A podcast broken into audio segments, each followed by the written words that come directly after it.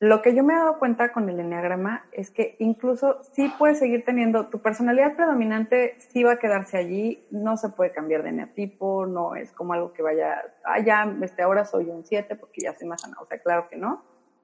Lo que sí es que te vas dando cuenta de esto y vas empezando a equilibrar tu personalidad, como a, como a moldearla de una forma que a ti te funcione mejor y después se te vuelve un hábito. Como mil pendientes, regularmente yo me paralizo, que son cosas que le pasan a ciertos eneatipos, me paralizo de tantos pendientes que tengo y entonces ya decido no hacer nada.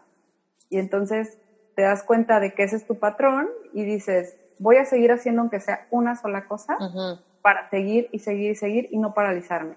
Y entonces empiezas a modificar esto y por más que tu cableado esté así, va en algún momento a irse moldeando y se te vuelve un hábito de ya ni siquiera pensarlo, o sea, ya simplemente lo haces. Y dices, cuando yo empiezo a querer paralizarme, voy a empezar a seguir y seguir y seguir para esto, pero ya ni siquiera es un pensamiento como de que, vamos, ya ni siquiera lo tienes que pensar, ya, ya se te viene en automático como la idea de, no, ya sabemos cómo resolver esto, entonces le seguimos.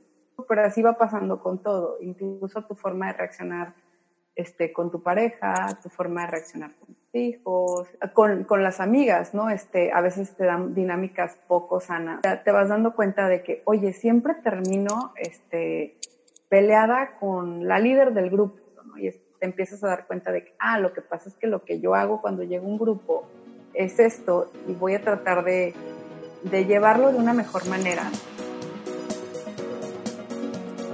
Estás en Reinvéntate, un espacio para ser quien quieres ser. Deja todo lo que te estorbe atrás y haz espacio para lo que viene. En este podcast vas a escuchar temas de amor, familia, cuerpo, salud, emprendimiento, dinero, espiritualidad, todo aquello que marca tu vida. Si tu vida hoy en día no es exactamente lo que anhelas, tú puedes reinventarte. Acompáñame en estos episodios en algunos te hablaré yo sola de cosas que han marcado mi vida. Haremos reflexiones y trataremos de implementar herramientas de life coaching para que puedas lograr todo lo que anheles. Y en otros episodios vamos a contar con invitados increíbles que no te los puedes perder. Aura Lana es una persona increíble. Está padrísimo este episodio, no solamente porque su historia es súper vulnerable, sino porque todos podemos identificarnos.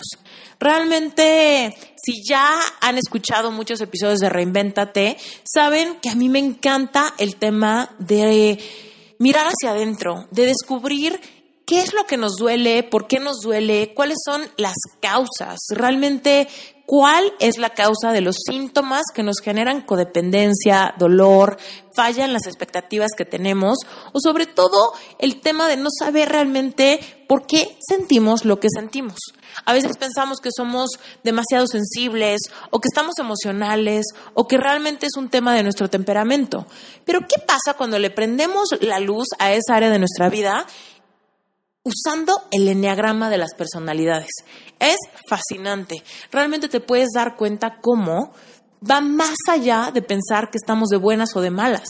Va más allá y nos habla de nuestra esencia, de nuestra personalidad, de realmente a qué nos inclinamos y cuáles temas pudieran ser bastante sensibles para algún grupo de personas y para otras no tanto.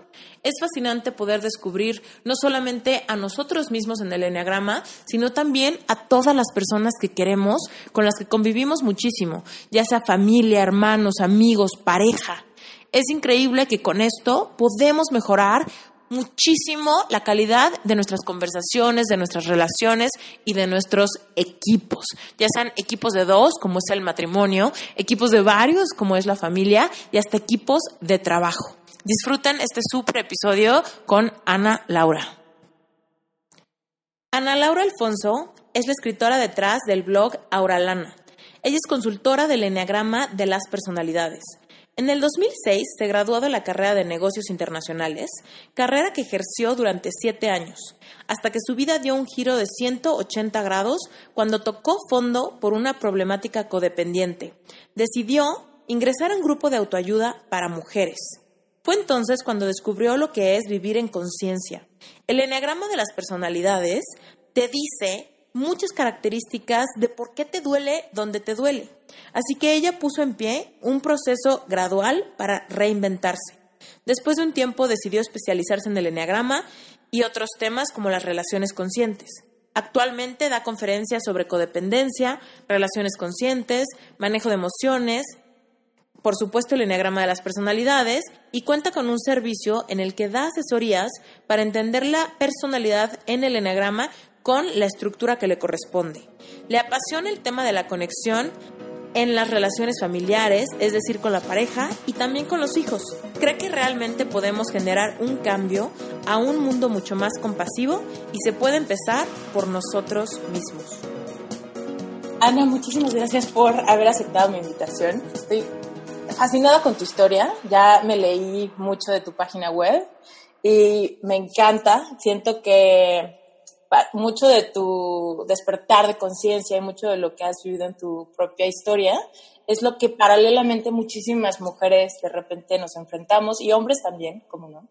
Eh, y me parece fascinante adentrarnos en cómo identificar nuestra personalidad y también la personalidad de los que viven con nosotros para aprender a convivir mejor y a fluir. Siento que a veces vamos por la vida raspándonos con todo mundo, en el trabajo, en nuestra familia, en nuestra pareja, y si nos abrimos un poquito a entendernos, ¿no? Más allá de lo que queremos aparentar, podemos entender tantas cosas y aprender a poner límites sanos, aprender a no tomarnos las cosas tan personal y sobre todo, tal vez, me atrevería a decir, que aprender a enamorarnos de una manera como más sincera, sin tantas expectativas torcidas.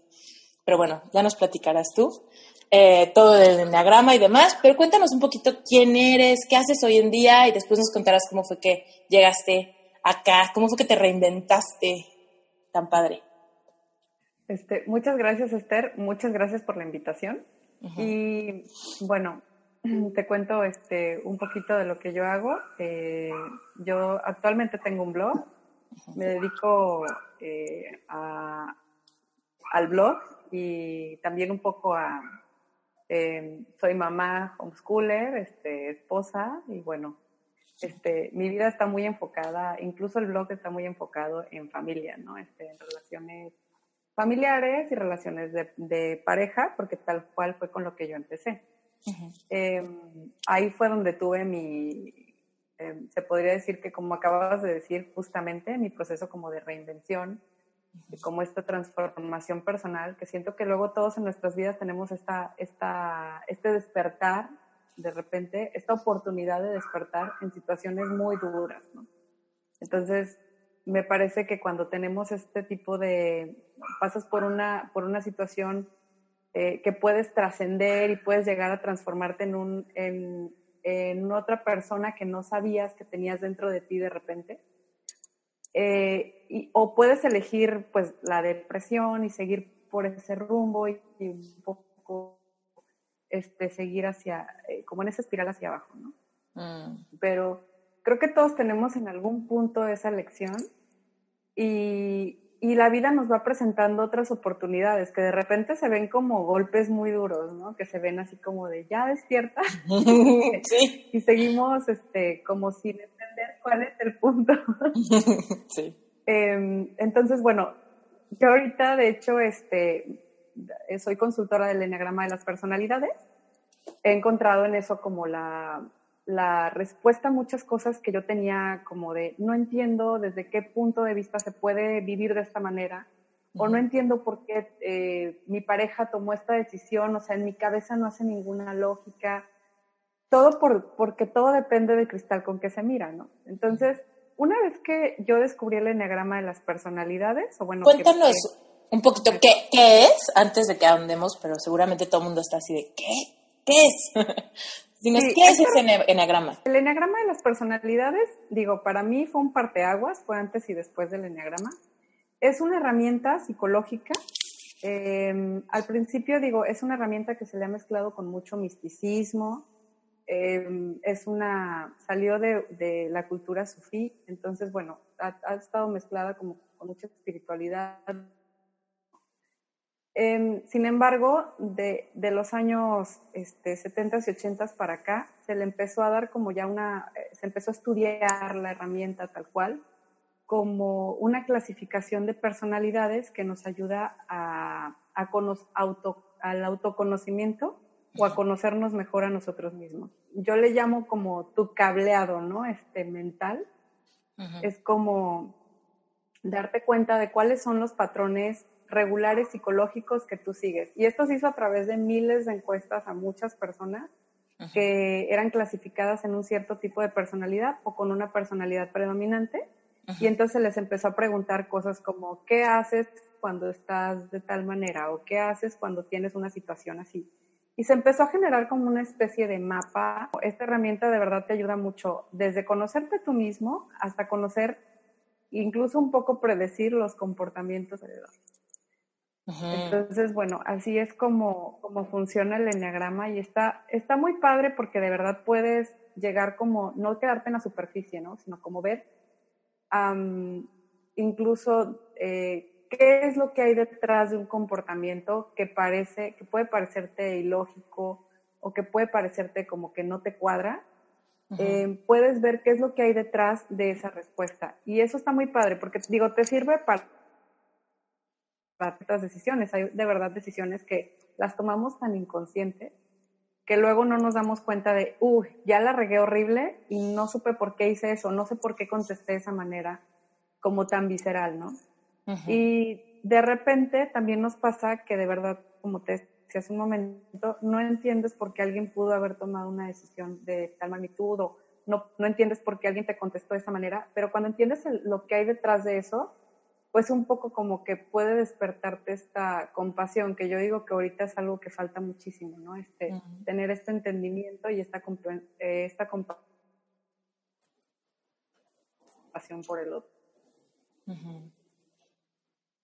Sí. Entonces, bueno, eso es, el, eso es la, a grandes rasgos el, lo que te ayuda el enneagrama y el enneagrama tal cual es esta herramienta psicológica para el, para el autoconocimiento. Oye, y cuéntanos, ¿cómo fue que llegó a tu vida estos temas? O sea, ¿cómo, cómo dijiste tú? Me interesa descubrir mi personalidad, entenderme más, entender a mi pareja. ¿Qué pasó? Bueno, pues yo venía de... Te puedo contar que, que eh, yo venía de una relación, estuve como dos años y medio en una relación así súper este, complicada, que yo ahorita entiendo que es, que es una relación codependiente. Este, una relación con, con, muchas problemáticas que yo ya traía arrastrando ahora sí que desde pequeña, ¿no? Pero no me había dado cuenta y cuando me junto con esta persona, ahora sí que cuando, cuando nos reunimos él y yo, sale su enfermedad con la mía, ¿no? Como dicen por ahí, un roto para un descosido. ¿Cómo, cómo puedes, Entonces, como qué problemáticas estabas pasando. O sea, y te lo pregunto porque es impresionante cómo de repente encontramos que es que sus problemas seguramente no son tan difíciles que los míos. Y de repente te enteras y dices, ah, no, espérate, sí, sí puedo encontrar tierra en común, sí es cierto que puedes salir del hoyo con esto. Siempre pensamos que nosotros somos el problema mayor. Tenemos una, una idea y muchos paradigmas sobre el amor que, bueno, luego se van volviendo un, una gran problemática, ¿no? Este, por ejemplo, yo tenía un cierto patrón para salir este, con hombres que de repente eran muy fríos, eh, con personas que de repente eran muy eh, de no mostrar su sentimiento, este, pues te, llamo poco, no muestro mucho interés, este, no, no me interesa yo siempre era la que tenía que iniciar la conversación o yo siempre era la que tenía que llamar. Eh, tener que tomar la iniciativa en muchas cosas, ¿no? Que sientes que casi, casi que estás haciendo el papel de los dos. En, en ese tiempo lo veía como de, mira, la verdad es que él ha pasado por cosas difíciles, este, entonces yo tengo que llegar como a ser esa persona que, que derrita su frío corazón, yo tengo que ser tan buena, tan generosa, tan amable, a, darle todo este amor que a él le hizo falta, ¿no? Nos da complejo de salvadoras, ¿no? También. Exacto, como de, como de rescatar un poco, este, si él no lo hace, yo lo voy a hacer por él, eh, te voy a encontrar, o sea, cosas como hasta encontrarte un empleo, ¿no?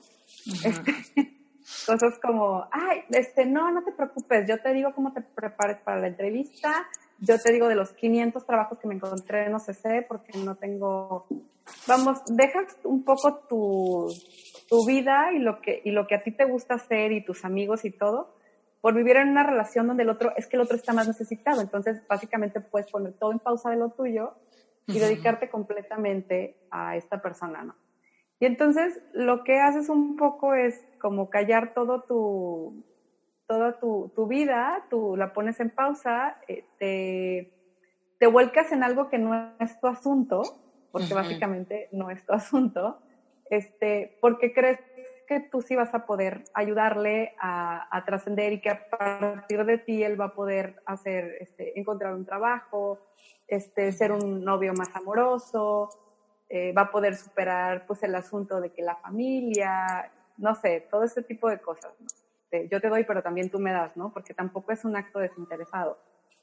Entonces digo, muchas veces puede parecer que sí lo es, puede parecer que no, es que somos tan buenas, tan lindas, tan... Y, y hay una como dualidad allí, ¿no? Es que mírala, ella lo está ayudando, o sea, de verdad, ella quiere que salga del hoyo, ¿no?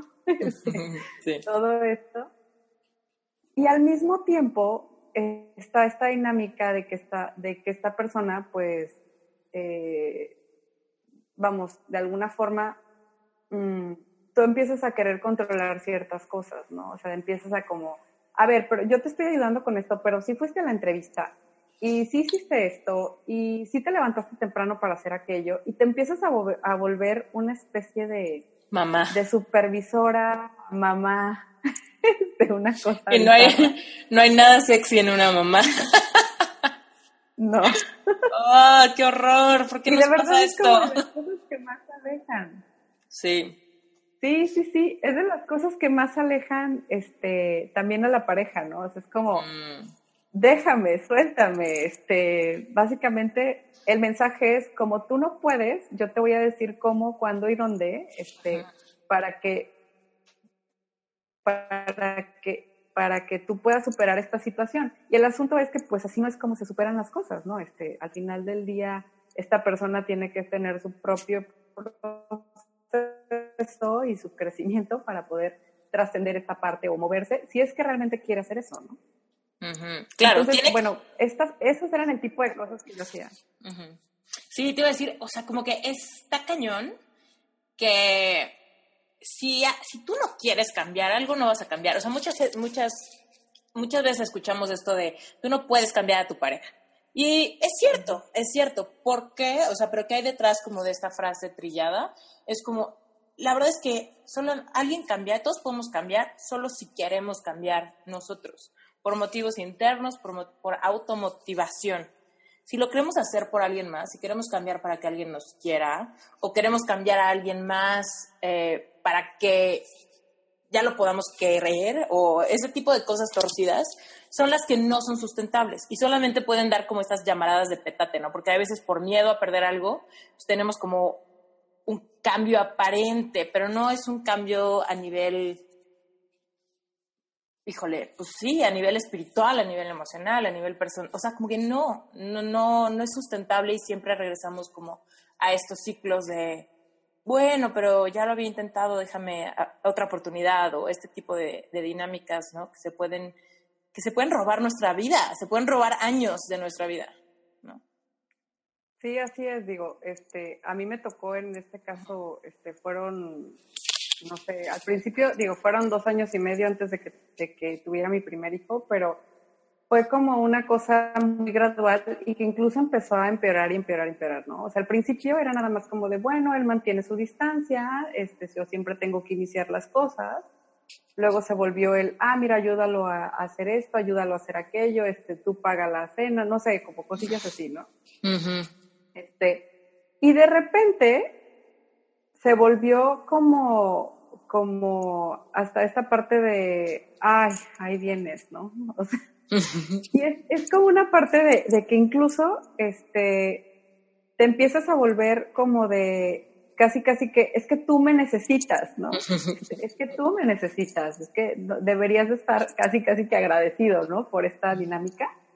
Y al mismo tiempo, eh, es, es se, se, vuelve esta parte en donde empiezas como con la victimización, que yo le decía, este, platico de repente esto, ¿no? De que siento que son cosas y temas que no se hablan casi. Este, a mí me tocó aprender un poco de lo que era la, eh, la victimización, el chantaje, las dinámicas de manipulación y todo. Eh, primero viviéndolas en prácticamente todas mis relaciones, o sea, porque se vuelve un círculo así de que casi todas tus relaciones las llevas a eso, o sea, este ciclo de, de yo hago de más para que me quieran y al mismo tiempo me resiento, este, y me choca que, que, esta victimización que traemos todos, bueno, que, traen muchas personas este, en este aspecto de que es que si yo hice esto por ti, o si yo le echo muchísimas ganas a esto, pues debe de haber una paga, ¿no? Debe de haber un, una retribución. Y realmente en las relaciones, pues no funciona así, ¿no? O sea, das amor porque pero el amor no debe de, esperar nada a cambio, ¿no? O sea, y no, no, me refiero a nada a cambio como de que, ay, bueno, este, no, pues está bien que tu pareja no, no, te, no te pele o lo que sea, sino como de, es que ¿por qué estar esperando que porque tú das eh, una ayuda, un apoyo, lo que sea, esta persona entonces te va a pagar con un millón de amor, ¿no? O sea, como si fuera incluso una cuestión cuantitativa, ¿no? Ahí te va un montón de amor. Entonces, bueno, se vuelve como una dinámica así y la otra persona, la persona que trata de controlarse, que se empieza a ser controlada. ¿no? Entonces, porque tú estás poniendo tanta energía en esta otra persona que de repente ellos se dan cuenta que pueden manipular.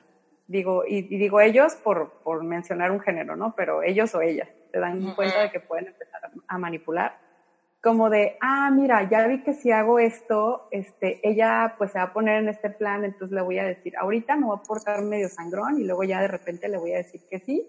Entonces ella va a decir, wow, porque nunca le demuestro amor y entonces va a ser, este, ahora sí voy a poder tener esto de ella o voy a poder lograr que haga tal cosa.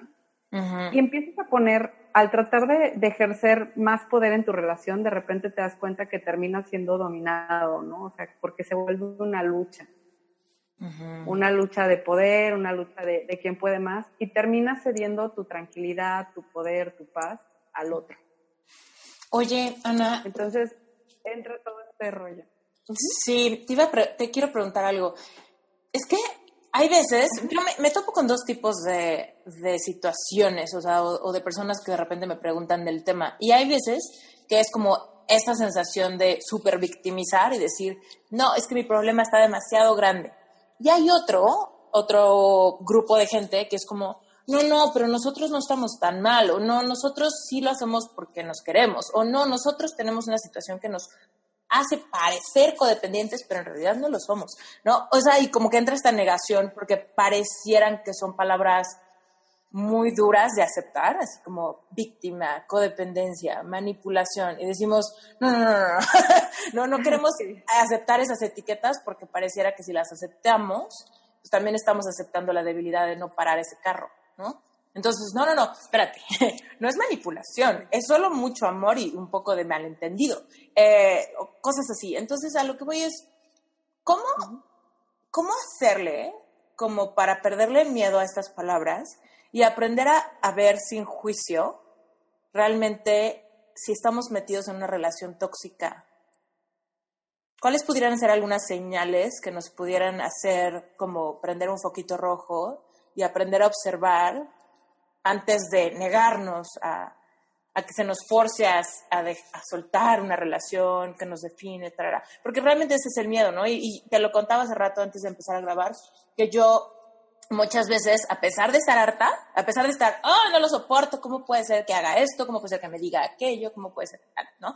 Provocar el pleito, tener el pleito, cansarme del pleito, pero al mismo tiempo decidir, no, pero es el amor de mi vida y siempre voy a estar con él, ¿no? Entonces, como, ¿qué, ¿cuáles son esos poquitos a los que debemos poner la atención que pudieran estarnos mostrando una toxicidad a pesar de nuestro idealismo de de pensar que todo es una mala racha y ya. Te mandé un paquetazo ahí de preguntas. Sí,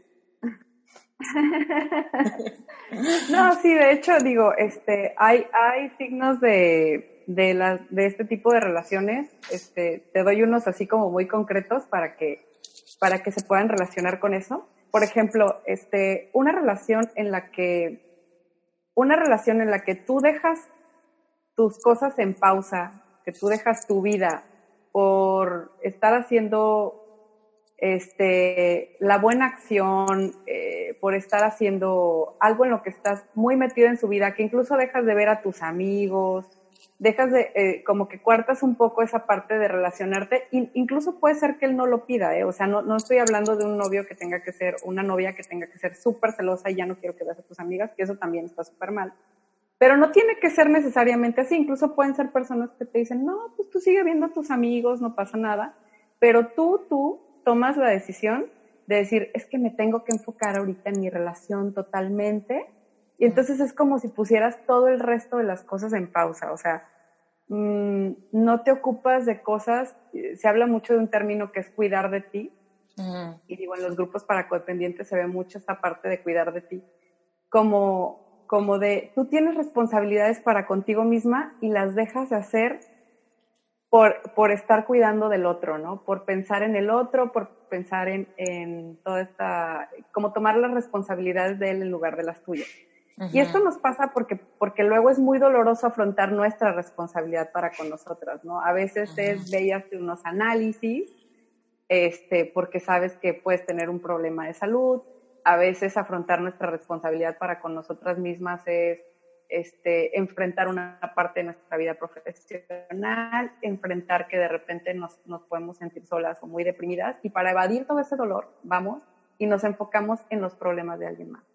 Esta es una dinámica muy regular en, las relaciones codependientes, que si la, la, ves y dices, es como una señal muy clave para, para eso, ¿no? Otra parte puede ser, este, por ejemplo, el hecho de que estés em, como controlando todo el tiempo, ¿no? O sea, y digo, controlando se oye también como una palabra muy fuerte, pero vamos a ponerlo en términos de este, de repente ya te sientes como que, como que a ti te preocupa más todo, todas las cosas, ¿no? Este, de, desde que haga ciertas cosas esta persona, este, tú eres la que inicia las, las interacciones, como que tú estás más preocupada por la relación y de mm. repente terminas haciendo pues, pues lo de dos, ¿no? Este, tú estás como más preocupada porque las cosas funcionen, porque las cosas se den hay una, eh, como en estas relaciones hay como una especie de intolerancia luego a, la soledad,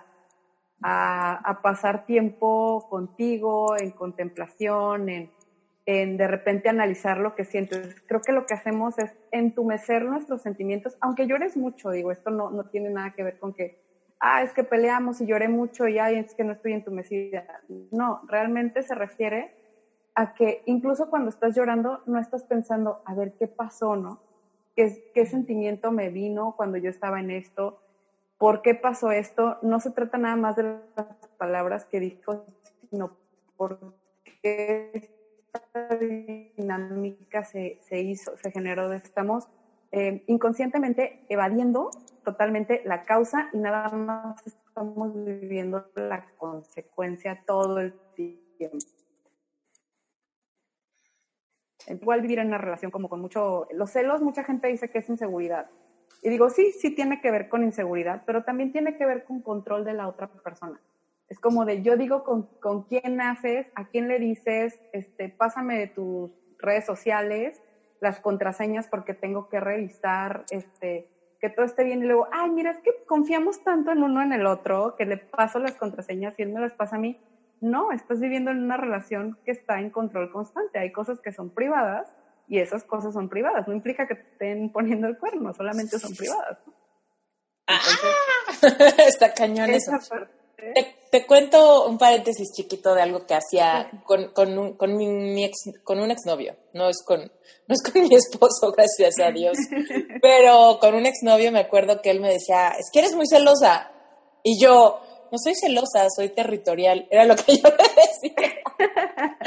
y me acuerdo que él se moría de la risa, o sea, no, era un tema sensible, pero entre broma y broma, ¿no? La verdad se asoma. y yo, digo, nunca, nunca era así de checar, ni él ni, yo éramos como de checar redes o mensajes o cosas así, para nada.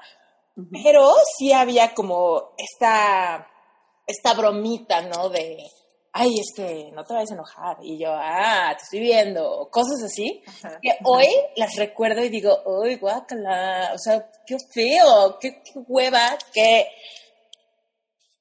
qué mal sentido del humor, porque puedes decir, no es broma, pues qué mala broma, ¿no? O sea, la verdad es que hoy conscientemente digo, puta, neta, eso no es chistoso, ¿no? O sea, realmente nos pone en una situación tan,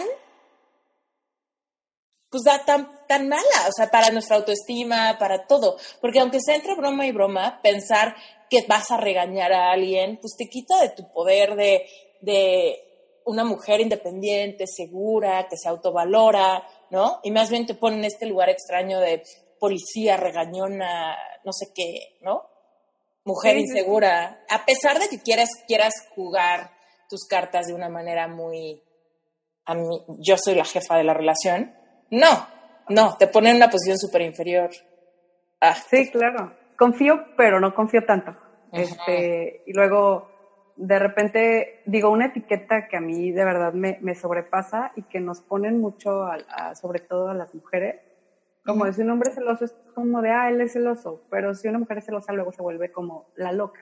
este, es que se pone loca, ¿sabes? Entonces, por esto, es que, es que, no, no se te puso loca fulanita, o sea, es, es como, este, nos ponen en una situación en donde ya nos empiezan a colgar estas etiquetas que digo ya aparte este feminismo y todas estas cosas, pero eh, incluso, este, incluso sin ser una cuestión de género, eh, hay, hay también esta parte en donde, en donde estás de alguna forma ya, como dices, ¿no? Permitiendo y cediendo tu poder en esta, en esta situación específica. Porque básicamente cuando, de verdad, cuando empezamos a tratar de controlar algo, terminamos siendo controlados. Este, terminamos diciéndole, está en tus manos que yo me enoje, llore, sufra, este, toda mi emoción está en tus manos. Entonces imagínate una persona con ese poder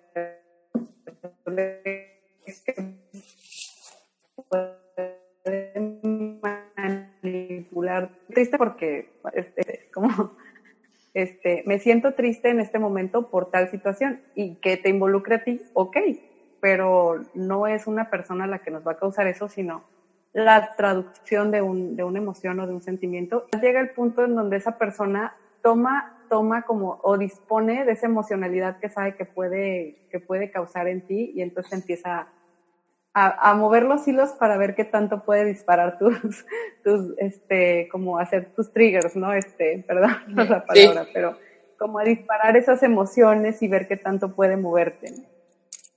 Y lo que está cañón es que puede haber de dos, ¿no? O sea, puede haber alguien que sí sea una persona súper tóxica, narcisista, que pudiera estar conscientemente viendo este poder y usándolo. Y también existe como esta cosa, ¿no? Cuando tal vez no es esta persona con ganas de manipularte y torcer, sino es que una, la codependencia de alguien junto con la codependencia del otro y de repente terminamos haciendo cosas que tal vez no eran tan intencionales, pero terminamos entrando en un juego y en unos ciclos de los que cuesta mucho trabajo salir no es necesariamente, es que él es bueno, es que muchas veces es esa parte, ¿no? Es que ella la verdad es muy linda. De repente se le bota la canica, pero es muy linda. O él de repente es muy enojón, pero la verdad es que me quiere cañón. O sea, como que entramos en estos juegos o en estas comparaciones porque tenemos momentos buenos, pero luego los malos son muy malos. Entonces, ¿cómo, ¿cómo fue que tú dijiste, a ver, espérense, esto está torcido. Voy a, voy a emprender un camino de enderezar. ¿Cómo fue que tú tuviste ese momento de decisión? Fíjate que, digo, a mí me tocó eh, esta parte de...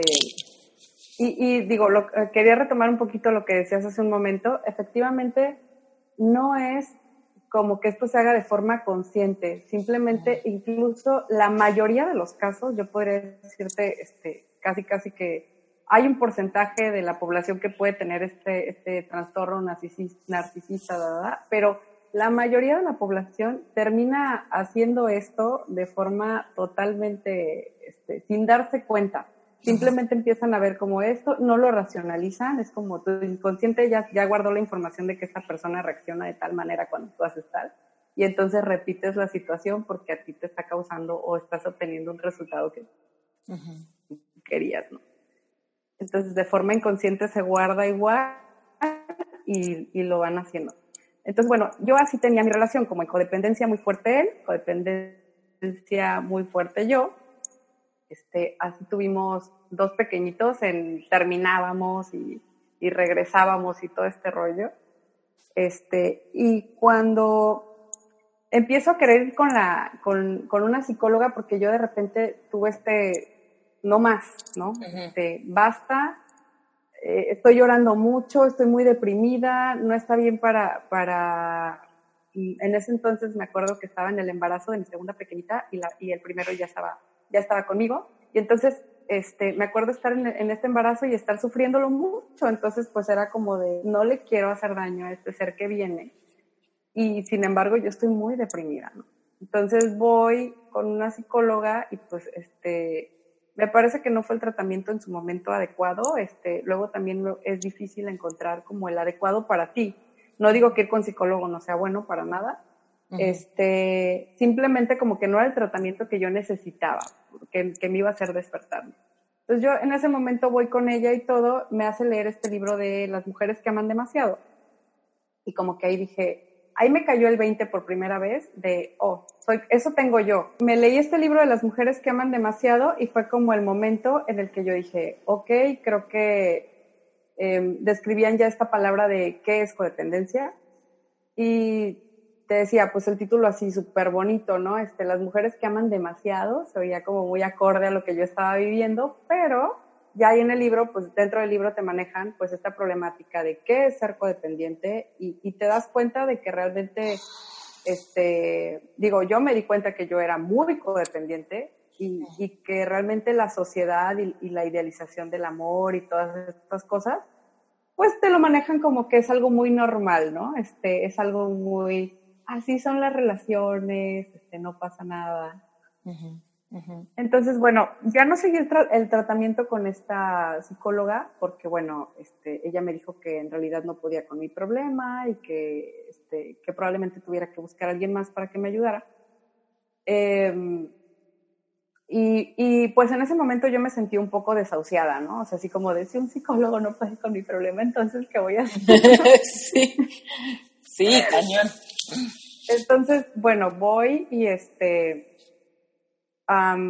para el final de, para cuando ya, ya llegó a término mi embarazo y tuve a la pequeñita, yo ya estaba cierta de que así de sí tengo una problemática y es codependencia, pero de esas veces que, igual que me había pasado antes, pues como que no, te, no quería enfrentar el problema. Cuando mi hija nace, pues me quedé pensando como en, en mis hijos van a tener este modelo que yo tengo para, para relacionarse con otras personas. Van a ser este, muy similar a como yo soy ahorita en este aspecto de que, de que estoy viviendo una relación así, la he sufrido, este, no la estoy pasando bien, me siento eh, muy inquieta, muy sin paz, muy... Eh, yo creo que era lo que más buscaba, paz. Era como, de verdad ya, ya no quiero, ahora sí que ni para bien ni para mal, no tengo bronca si esta persona no regresa, pero ya quiero estar tranquila. Y entonces, cuando me cae el 20 de esta responsabilidad, casi, casi que incluso más por ellos que por mí, me di cuenta de que, de que quería romper el patrón, de que era así como de, no, así se han vivido las relaciones en generaciones y generaciones de mi familia, no está padre, este, no la estamos pasando bien. Yo en este momento no la estoy pasando bien. Y me parece que necesito terminar con esta cadena. Para mí fue como el, y voy a hacer lo que tenga que hacer, o sea, este, voy a mover cielo, mar y tierra y voy a encontrar quién me puede ayudar con esto. ¿no? Y en el libro de las mujeres que, hablan, que aman demasiado, este, en este libro viene ya como una propuesta que vayas a un grupo de autoayuda y te lo manejan como la forma más, eh, más efectiva de romper con esta problemática, ¿no? Entonces, eh, fue donde yo como que dije, bueno, pues igual y, me conviene ir a uno de estos grupos. Casualmente así, el, el, día que lo busqué fue así como de, aquí está el grupo de autoayuda, si es más solo para mujeres. Este, porque pasa mucho que incluso dentro de los grupos para codependientes, pues este, conoces a otros codependientes que traen problemáticas similares y eso es complicado. Entonces te recomiendan ir a algunos que sean de, de, tu mismo género y demás. Entonces, pues voy, este, llego el día uno y está una chica contando su historia en la parte de hasta mero adelante, este, está exponiendo su historia con una honestidad que yo en mi vida había escuchado, ¿no? O sea, mencionaba palabras, como decíamos hace un momento, como victimización, como es que el chantaje, y no las decía para criticar a una persona, vaya. Este, las decía para nombrar comportamientos y conductas que había tenido ella. La realidad es que yo creo que, que sí hay un poder superior que nos pone exactamente en el momento correcto, porque yo escuchaba a ella y decía, esa es mi historia, esa es justamente mi historia, o sea, es, es que la está contando y la siento que la estoy viviendo otra vez, ¿no? Pero al escucharla a ella, con, con, un camino un poquito más recorrido y con más conciencia, yo decía, claro, yo sí cometí ese error, ¿no? Y me empezó a caer como el 20 de, bueno, yo sí hacía esas cosas. Puedes salirte de tu ensimismamiento, de soy el único que sufre, a que realmente si eres, eh, no eres el único, no eres el único que sufre, este, hay otras personas, incluso tú puedes ayudar a esas personas. Y ahí fue como que donde empecé a ver por dónde iba, este, primero mi problemática, eh, a, ver desde dónde yo también había cometido un montón de errores, porque al principio era como de, él me hizo, ¿no? y, este, y más por ya estar separados, porque cuando están juntos todavía es como más de, ah, pues igual le perdono, no pasa nada, no fue tan malo, ¿no? Pero cuando estás separada de alguien regularmente te entra mucho el, y me acuerdo de cuando me dijo, ¿no? Este, entonces, y ahí fue donde conocí el enneagrama de las personalidades, o sea, ahí fue donde por primera vez yo, yo veía que de repente ya, este, un poco decían, ah, pues es que, este, ¿y tú qué eres? Una uno. Y yo decía, ah, pues ¿qué, es eso? ¿Qué es eso? ¿Cómo le hago para saber cuál, cuál soy yo? Este, pues porque en estas dinámicas de grupo luego se da mucho eso, ¿no? Como de quiero ser parte, díganme, cuéntenme este, cómo es este asunto de que, de que, de que los números y de que esto, digo, este, son eneatipos realmente, pero en ese momento era como la curiosidad increíble. Y este, y dentro de mi proceso fue un poco el, el grupo para codependientes y este, la terapia y, y, el, y el enneagrama de las personalidades. Y con el enneagrama es con lo que he seguido hasta, hasta hoy, ¿no? O sea, porque sí es como algo que no, no se acaba, no terminas de, vamos, este, sigues y sigues y sigues este, viendo ciertos comportamientos inconscientes, eh, sigues descubriendo más cosas de tu personalidad y entonces se vuelve como un tema muy apasionante, ¿no? Eh, qué, descubriste de tu personalidad? O sea, cuando descubriste el enneagrama y supiste tu personalidad, ¿qué cosas descubriste de ti que te hicieron sentido? Mira, por ejemplo, este, dentro del enneagrama de las personalidades, pues tenemos los nueve eneatipos, ¿no? Entonces, me hacen el test y ah, hubo te hacen nueve, como nueve hojitas con diez preguntas, digamos. Este, y estas nueve hojitas con, con diez preguntas, pues vas viendo, este, son nueve eneatipos, entonces tú vas viendo, este, casi, casi que cada hojita corresponde a un eneatipo. Entonces, cuando voy contestando la de la, la cuarta hojita que me pasaron, pues de repente yo dije, me choca qué tan parecida soy a esto que viene en esta hojita, ¿no? O sea, estas características específicas. Por ejemplo, hablaban de que, de que este, la gente te llama intensa de repente, ¿no? O sea, dice que eres muy intensa, o eres una persona muy emocional, o te Muy dramática. ajá, muy, de repente tienes este, esta tendencia al drama, y luego de repente tienes este, esta parte de que eres muy sensible también a todos los estímulos del exterior, y también eres muy creativa, y, este, y se te facilita comunicar y todo este rollo. Y entonces yo así como que decía, de repente, por ejemplo, cosas que siempre, así de, me choca, pero todo el mundo me dice intensa. Yo dije, así casi casi que lo estaba contestando y dije, me cae tan gordo, pero sí. O sea, sí.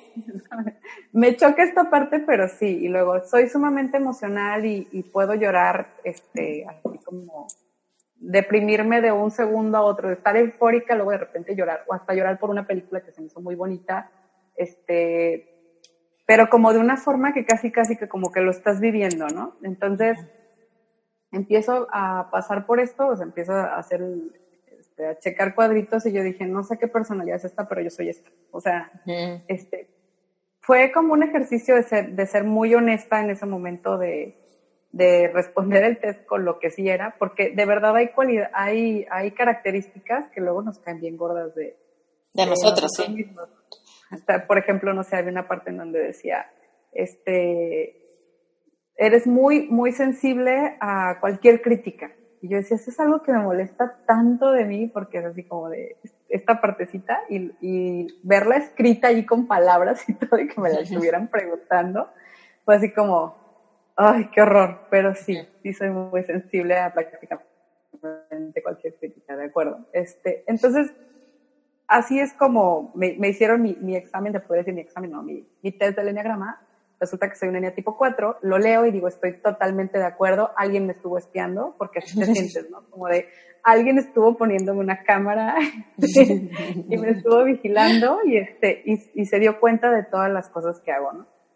Y digo, este, ya dentro de estos eneatipos uno se va dando cuenta de qué cosas, de qué cosas tienes que trabajar y demás, pero sí, por ejemplo, este, características así muy, muy típicas las que te acabo de mencionar, este, como en negativo y características positivas, pues como de, ay, este, los, los en el tipo 4 son muy creativos, este, siempre piensan como muy fuera de la caja y, tienden a ser como más extravagantes y, a querer llamar la, un poco la atención con esta, con esta extravagancia y demás. Y yo, ah, ok, sí, sí, es parte de... No está tan mal, no está tan mal.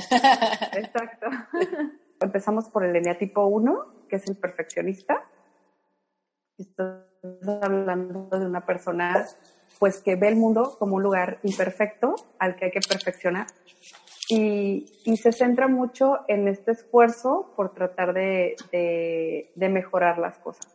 Se, centra mucho en, esta parte de em, querer que los, este, dar lo mejor de sí mismo y que otras personas también den lo mejor de sí mismas. Eh, se viven mucho por el deber ser, regularmente son como, los ves como muy estructurados, este, son personas que siguen mucho el horario, eh, son personas que tienden a ser muy puntuales, por ejemplo, y, les choca cosas como la deshonestidad, son cosas que no, no toleran, ¿no? Por ejemplo, la deshonestidad, la mentira, este, el, como la holgazanería, que, que, no tengas como una estructura y eso es como ellos no, no les gusta mucho, ¿no? Se vive un poquito como, como controlador, como este, quieren que todo salga perfecto, este, que todo esté calculado, planeado. Eh, este, este neotipo regularmente vive un poquito molesto, este, se vive como molesto porque los demás no, no, reaccionan de repente a sus esfuerzos por, eh, por hacer las cosas perfectas, por, por dar ese, ese, ese extra, ¿no? Este, para, hacer, para hacer las cosas perfectas.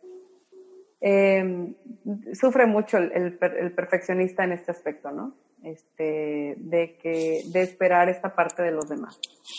Eh, con el eneatipo 2 estamos hablando del servicial y se trata de esta persona que es este, se vive mucho en, eh, a través de los demás, en el aspecto de que vive mucho como queriendo ayudar, son sumamente altruistas, son sumamente generosos y em, viven haciendo esto porque creen que eso es lo que suma valor a su vida, ¿no? Este, suma valor, cada, eh, vamos, es como decir, el que, esta frase, ¿no? De, el que no vive para servir no sirve para vivir. Mm. Este, muy típica de un, de un eneatipo 2. Este, y casi siempre vive un poquito como con el, como con el resentimiento o con, la, o con la idea de que nadie lo va a poder ayudar a él como él mismo lo haría. Mm. Este, es, es, un poco eso. Este, el, El eneatipo 3, pues es el triunfador, le llaman, ¿no? Este, son personas muy enfocadas al logro, a lograr sus metas, a y puede ser logro de lo que él considere el éxito en la vida. Por ejemplo, digo, hay personas que consideran el éxito profesional como el éxito en la vida. Eh, hay personas que le dan más bien esta valía a, no sé, este, casarse con una persona con mucho poder o lo que sea. Entonces ya dices, ah, bueno, para esa persona el éxito en la vida, su definición de éxito es esto y va a ir tras eso de forma como incansable. Eh, viven muy rápido, son muy eficientes este, precisamente en busca de este objetivo que es como lograr el éxito total en la vida. Em, este neatipo de repente se pierde un poquito por su, por su propia vanidad, es como por esta parte de este, soy el mejor y, y, todo esto, ¿no? De, este, se pierde un poquito por, por este, estos éxitos o logros que va logrando o puede vivirlos como em, en negación de cualquier fracaso. Interrumpo este episodio rapidísimo para dos cosas. Por un lado, si te está gustando este episodio y en general disfrutas de este podcast, déjanos un review en iTunes. Pareciera que eso no impacta el futuro de este proyecto, pero la verdad es que sí, porque nos ayudas a arranquear para que cada vez más personas nos escuchen. Y por otro lado, te tengo una noticia súper especial. Estoy por lanzar el primer curso de un gran proyecto que se llama Epic Love. Así que te quiero platicar rapidísimo qué es Epic Love. Es una plataforma que está formada por seis cursos individuales. Y bueno, pues aquí en esta plataforma encontrarás aquello que a mí me hubiera encantado encontrar cuando tenía problemas en el amor. Aquí encontrarás eso, un lugar donde te explique en tu idioma emocional cómo procesar lo que sientes en distintos momentos de tu vida amorosa. Epic Love está integrado por seis cursos individuales y está por salir el primero de esos seis. Definitivamente Epic Love es para románticos, para personas que quieren una pareja fuerte, para crear equipos de dos. Y si quieres, tengo un regalito para ti. De una vez puedes entrar al sitio esteriturralde.com diagonal Epic Love y vas a recibir un regalazo. Hay un audio y un PDF que diseñé especialmente para personas que quieran descubrir cuál es su lenguaje del amor. La mayoría de los malentendidos y decepciones amorosas se crean cuando esperamos que nos expresen amor según nuestras expectativas. Así que conocer las diferentes formas de expresar amor nos da claridad. Sobre todo nos permite expresarnos de una manera mucho más efectiva con nuestra pareja y también con toda la gente que nos rodea, con nuestra familia, con nuestros papás, con nuestros hijos, con nuestros amigos, aún en el trabajo. Porque el lenguaje del amor es algo que viene desde nuestra personalidad y desde la personalidad de la gente que está a nuestro alrededor. Así que cuando entendemos y tenemos claridad que no todos nos expresamos igual, empezamos a tener mucho más éxito y claridad con nuestras expectativas y lo que recibimos de los demás. Así que no lo dejes pasar, entra esteriturralde.com diagonal epic love. Vas a encontrar luego, luego ahí donde suscribirte para que te llegue un correo con la descarga del audio y del PDF. Si disfrutas de este podcast, vas a ver que es como un episodio muy especial que solamente vas a encontrar a través del sitio web y a través de registrarte. Si te interesa saber más del curso que está por salir, el primero de esos seis cursos que integran Epic Love, no dejes de escuchar la cortinilla donde cierro este episodio, donde te voy a dar más información específicamente al respecto de Epic Heart el primer curso de Epic Love. Continuamos con el episodio y gracias por escucharnos.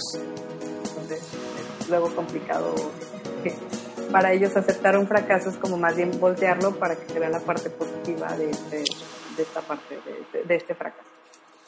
el eneatipo 4, pues estás hablando de una persona como describíamos hace un momento, este, son son sumamente emocionales, este, viven mucho en su cabeza, en su, en su mundo emocional, en, su, en idealizaciones, este, en la imaginación.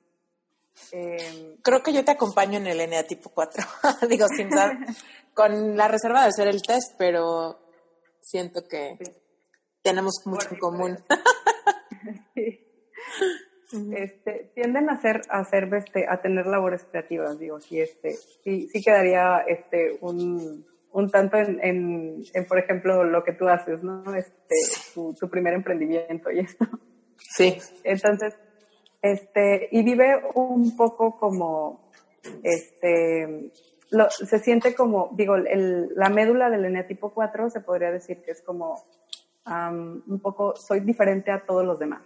Este, soy diferente a todos los demás, este, tengo, tengo, este, soy, eh, algo, algo, algo no, no tengo, algo me falta o algo me hace diferente de los demás y, me temo que en algún momento los demás se darán cuenta, ¿no? Es como un poquito por allí.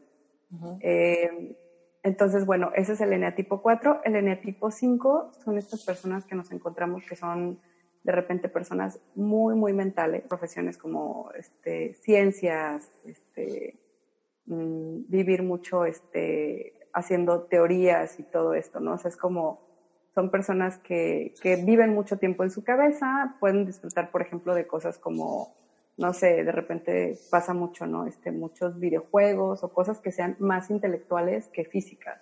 Mm. Eh, y es un eneatipo al que le gusta ser muy independiente. De hecho, este, uno de sus miedos más profundos es depender de alguien más. Entonces tienden a ser así como de este, un poquito fríos, un poquito hazte para allá porque necesito espacio. Espacio. Ajá, este, no les gusta mucho esta parte de la socialización intensa, no, no es como lo de ellos. Este, el eneatipo 6, por ejemplo, es, es un eneatipo que em, le llaman el leal, son personas que son de una sola pieza, o sea, son regularmente muy, eh, muy honestos, eh, tienden a, a, ser muy honestos, se viven eh, muy leales al, al, equipo, son trabajadores de equipo y no tratan de sobresalir en el equipo ni nada, es como de, vamos a hacer esto por el todos, ¿no? El todos es más importante que el yo. Y eh, este neatipo 6 de repente lo que, lo que tiene pues es que su, su mayor, eh, te podría decir que el punto ciego del, del eneatipo 6 es eh, tal cual el, el miedo, ¿no? No darse cuenta que tiene miedo. Entonces, de repente vive en el miedo, puede ser, hay una dualidad en este eneatipo en donde el eneatipo 6 se puede vivir como eh, exageradamente arrojado precisamente por este miedo. Es como de tengo tanto miedo que mejor me voy a aventar de boca, ¿no? Este, mm. Para que no vean que tengo miedo. Y la otra parte del eneatipo 6 es como de, este, para que, para que, pues el, el, el 6 que no le tiene, que no le teme a, a, mostrar su miedo y que dice, no, de verdad no lo voy a hacer, este, qué horror, y, lo ves como, son personas que incluso se muestran un poco más inseguras, pero está esta dualidad, em, el eneatipo 7, por ejemplo, tienden a ser personas mucho más, le llaman el, optimista, el entusiasta.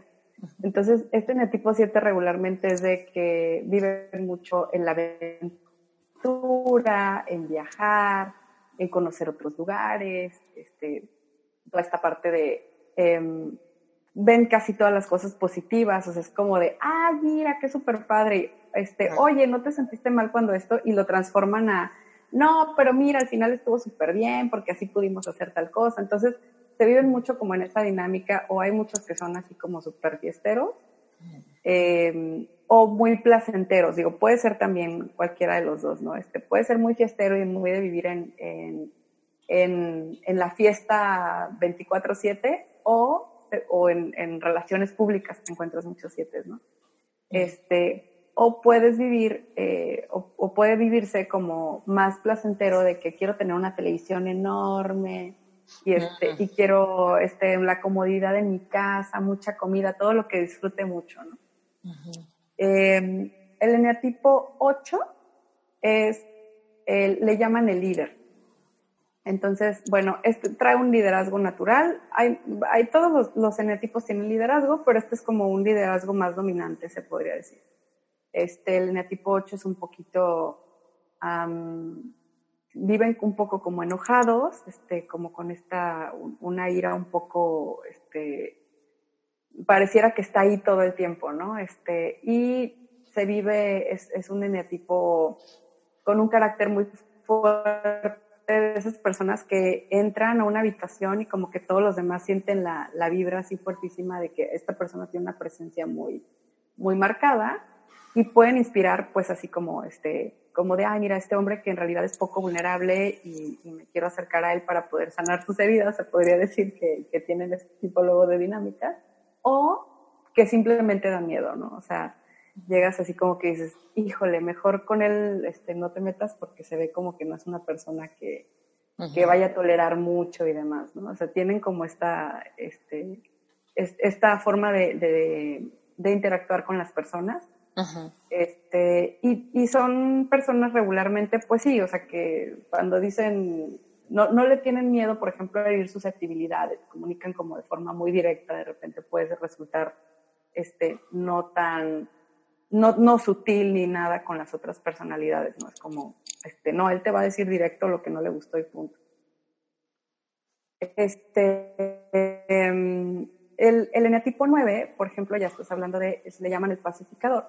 Y este pacificador, pues es como una personalidad muy em, conciliadora. Él, él, trata de hacer la paz todo el tiempo, este, trata de que de que le gusta estar en ambientes armónicos, donde no haya este, diferencias. Incluso puede ser que sacrifique un poco de su, de su bienestar con tal de estar en paz, con tal de que no de que no haya conflicto, mira, mejor yo cedo, mejor me hago para un lado, mejor me acomodo a lo que esta otra persona quiere para que no haya conflicto, ¿no?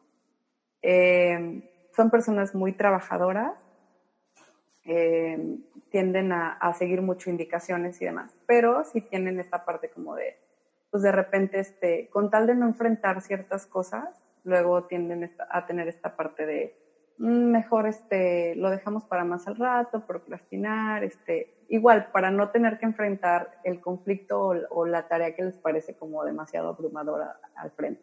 Entonces, estas son las, las nueve personalidades y luego viene como una especie de todas las, las, realmente no, o sea, en el, en el enneagrama se ve como una figurita que es una estrella de, de nueve picos y estas personalidades tienen relación con otras y es lo que va matizando nuestras personalidades. O sea, nadie es como, ay, soy un eneatipo 6 puro. Este, no, o sea, eres un eneatipo 6 que va a tener un poquito de los números de al lado, en el caso del 6, por ejemplo, el eneatipo 7 y el eneatipo 5 lo van a influenciar. Puede ser que más un eneatipo que otro, o sea, puede ser que haya más influencia del 7 que del 5, o hay más influencia del 5 que del 7 y así, o puede estar muy balanceado y decir, ah, no, sí tengo este poquito de uno y de otro. Y también este, con las líneas que se dan precisamente dentro, del, dentro de la estrellita, eh, te vas a dar cuenta de que hay, por ejemplo, el eneatipo 1 se conecta con el eneatipo 7 y con el eneatipo 4. Entonces puede ser que sea este, un perfeccionista que de repente cuando está estresado se va a ir al 4 y va a decir, es que estas cosas solo me pasan a mí, este, empieza a sentirse como la única persona que sufre, por ejemplo, este, que el eneatipo 4 te da esa idea, ¿no? Soy el único, este, que está pasando por esto. Soy el único, este, este, no, no, hay otra persona que esté, como este ensimismamiento. Y mm. de repente puede volverse como que en su relajación el eneatipo 1 pues se vuelve casi casi que todo lo contrario, ¿no? Este, se conecta con el eneatipo 7 y de, de, ser tan rígido de repente puede volverse un poquito más flexible, un poquito más optimista. Digo, este, incluso puede tener cosas positivas de ambos eneatipos porque el eneagrama es como un sistema dinámico. Entonces puede ser que también de repente un eneatipo 1 se vuelva muy creativo por esta conexión con el 4. O puede ser que un eneatipo 1 de repente este, no quiera enfrentar algo y se vuelva excesivamente perfeccionista y, procrastine hasta el punto en el que en el que ya no se hizo, ¿no? Como el eneatipo 7. Entonces, cositas así que ya dices, ah, pues este, estos eneatipos tienen esta conexión. Digo, ahora sí que es, difícil explicar sin la imagen, pero este, los eneatipos tienen estas conexiones que van matizando la personalidad y que ahí ya te vas dando cuenta de, ah, mira, este tiene conexión con este, hay algunos que de plano no se conectan con el otro, por ejemplo, te puedo mencionar el, el 8 y el 4 no se conectan. O este, el 2 y el, y el N tipo 7 no se conectan. Eh, más bien va a tener relación con, con, las otras con las otras personalidades con, que sí están marcadas en el dibujo del enneagrama. Y ahí es donde te vas dando cuenta de cuál es tu estructura. Por ejemplo, este, digo, en mi caso, digo, por ponerte un ejemplo así práctico, este, yo como tipo 4, de repente cuando entro en, entro en estrés, empiezo a culpar a otras personas, ¿no? De, de, lo que sea que sea mi responsabilidad o lo que sea que, que haya pasado. Es un patrón que yo tengo, o sea, que está muy ubicado en, el, en, la parte de que yo me conecto con el tipo 2 en estrés. Entonces es así como de, no, es que los demás debieron ayudarme y debieron hacer otras cosas por mí, la verdad, que es el servicial un poco lo que espera. Y entonces dices, bueno, esta, esta dinámica se da así y cuando yo ya veo que estoy teniendo este comportamiento, pues entonces digo, a ver, no, no es como deben de ser las cosas, lo ubico perfecto y a ver, no, responsabilízate porque ese es el antídoto para victimizar. Entonces, responsabilízate de qué pasó. Este. Eso te iba a decir que el conocimiento de tu eneatipo, cómo se empezó a reflejar en tu comportamiento, ¿no? O sea, es, supongo que pasa esta cosa de que cuando ya sabes algo ya no puedes dejar de notarlo, ¿no? Sí, así es. no es como, ay, güey. sí. Esto lo leí en el libro y lo estoy haciendo. Ajá. Claro, claro. Este, leíste totalmente al clavo. O sea, esa es como la, este, la dinámica, ¿no? Empiezas a reconocerte y a reconocer que eso es justamente lo que haces, de que está esta parte de ti que dices, mm, estoy haciendo justamente este patrón que venía allí y la verdad es que no está padre, mm, tengo que modificarlo porque la consecuencia después de eso, pues nada más es eh, que no que no lo estoy viviendo no lo estoy viviendo bien no por ejemplo la consecuencia después de victimizarme pues es nada más tirarme a llorar a mi cuarto y no resolver nada.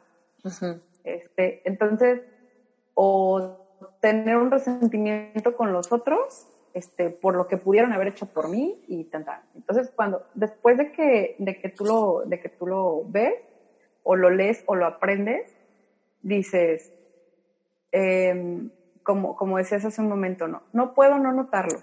Este, empiezas a notarlo y dices, ay, este, y, y te da un proceso como de, de sentir la picazón, ¿no? Así como de, ay, sí, ya sé esto no está bien y, Ah. y, tratar de empezar a modificarlo y entonces empiezas a hacerlo como que lo traes a la conciencia y entonces lo modificas este, de una forma ya consciente, como muy clara de, ah, ok, entonces si estoy haciendo esto, ya vi que no me funciona y después digo, la verdad es que siempre vamos a tener nuestra personalidad predominante y esta dinámica de que, de que nos eh, conectamos con ciertos patrones y que ya tenemos este cableado en el cerebro así hecho porque fue nuestra forma de defendernos cuando éramos pequeños, porque en algún momento nos funcionó y entonces como te funcionó, pues lo vas a volver a aplicar inconscientemente cuantas veces sean.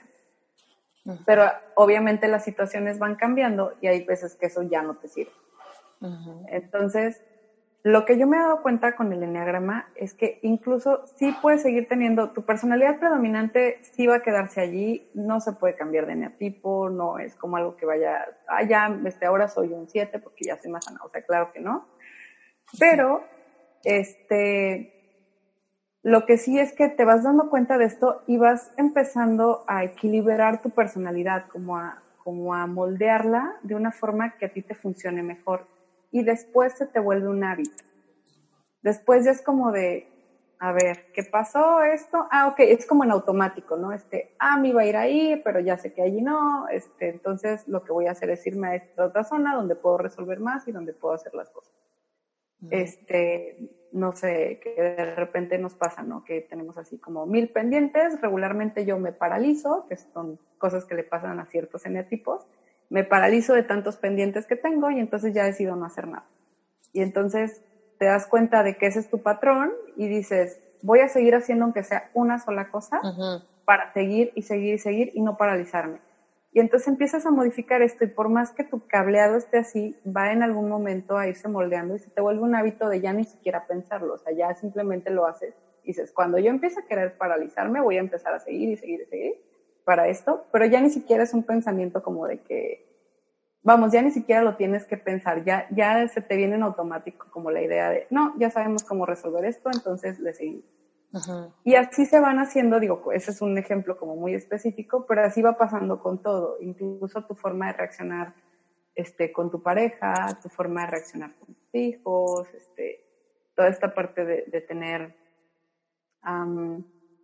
con, con, las amigas, ¿no? Este, a veces te dan dinámicas poco sanas con, con las amistades y entonces ya te vas dando cuenta de que, oye, siempre termino este, peleada con la líder del grupo porque como que empieza ahí a haber unos encontronazos de poder y esto y esto, ¿no? Y te empiezas a dar cuenta de que, ah, lo que pasa es que lo que yo hago cuando llega un grupo es esto y voy a tratar de, de llevarlo de una mejor manera, ¿no? Donde, ah, pues mira, si yo también soy líder y si yo también tengo esto, pues igual lo que hacemos es, que eh, decirles o proponerles que yo voy a hacer esta tarea de liderazgo, este, en donde yo quiero llevarte al programa y ya no estoy peleándome ahí que si quién tiene más poder y todo este rollo.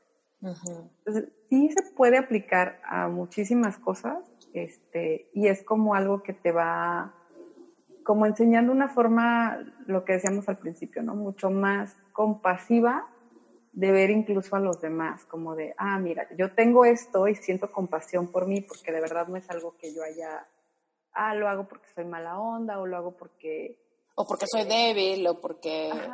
No, es como, ah, es que sí, es fascinante que cuando, mientras más te atrevas a mirarte hacia adentro y a conocerte, más poder tendrás, más empoderada o empoderado te puedes sentir, porque desde un lugar de conocimiento, entonces puedes tener claridad de lo malo, de lo bueno, de lo que quieres, de lo que no quieres, y a partir de ahí, pues empezar a tomar decisiones que te hagan avanzar, progresar, ¿no? Ya sea igual, como dijimos, ¿no? Profesionalmente, o tú contigo, ¿no? Aprender a pasar tiempo a solas y disfrutarlo.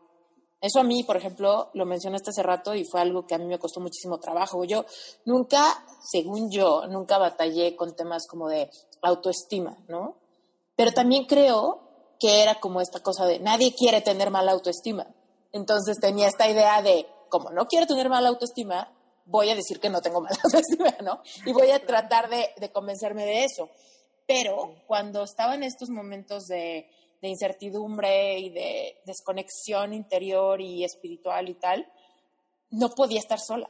Me daba muchísima ansiedad estar sola y al mismo tiempo ya tampoco quería estar con algunas personas, ¿no? Porque era como de, ma, ya, mi mamá, ¿no? Ya sé que ya te platiqué esto, ya no quiero hablar de eso de nuevo pero al mismo tiempo no quiero que te vayas, pero es que no quiero estar sola, pero ya no quiero hablar contigo. Eso era como esta cosa de, ¿qué me pasa que no puedo estar sola? No me siento cómoda en mi propia piel, ¿por qué?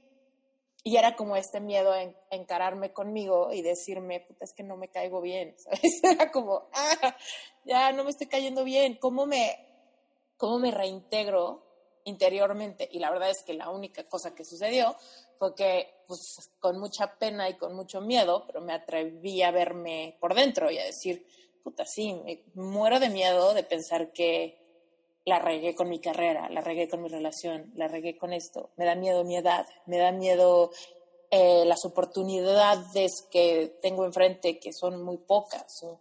tengo miedo a trabajar duro y fracasar. Tengo, ¿no? Todos estos miedos que solamente empezaron a salir cuando me atreví a verme hacia adentro. Y eventualmente llegué a, puta, siempre he sido así, ¿verdad? O sea, siempre he sido, siempre he sido así, muy dramática, siempre he sido así, muy sensible, siempre he sido así, muy exagerada. Siempre he estado como addicted to the struggle, como, oh, fuck, no. Sí, sí, sí, totalmente me encanta, me encanta esto del enneagrama y seguramente toda la gente que nos está escuchando ya ha de tener curiosidad. Tú en tu sitio web, cuéntanos tantito que en tu sitio web pueden encontrar el test. sí, de hecho, este, justo a la entrada del sitio web, ahí está, lo pueden descargar. Este, es igual que les decía, unas hojitas donde básicamente vas contestando los reactivos. Son 90 preguntas.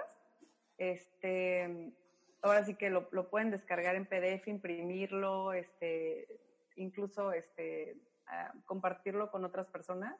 Porque luego nos pasa, ¿no? Que es así como de, oye, yo ya supe qué tipo soy y, este, y también... Quiero, saber, sobre todo la pareja, así de, oye, tienes que hacer esto.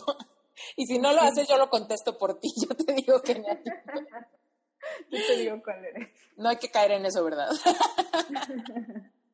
No, de hecho, es, es este, digo, a veces tenemos una percepción. Hay personas, eh, sobre todo con la pareja, luego podemos saber muy fácil cuál es el, cuál es el eneatipo, aunque deberíamos estar más preocupadas por cuál es el de nosotras, porque ese es el que más te va a ayudar en la vida.